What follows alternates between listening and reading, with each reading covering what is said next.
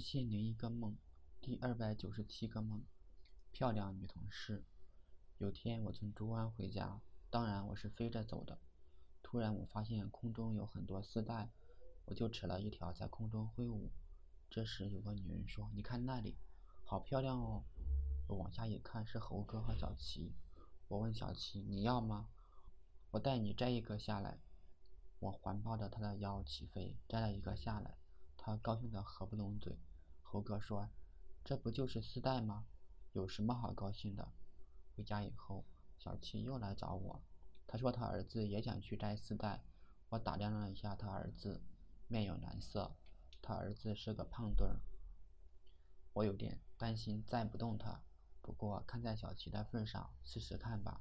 我对美女没有任何的抵抗力。我拉着他儿子起飞，助跑了很远也飞不起来。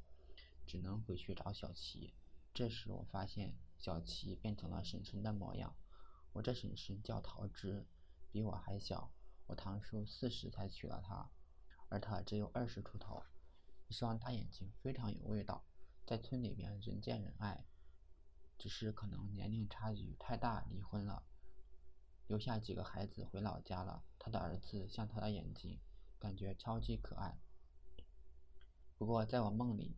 却变成了胖墩，我总怀疑是我不想带他儿子。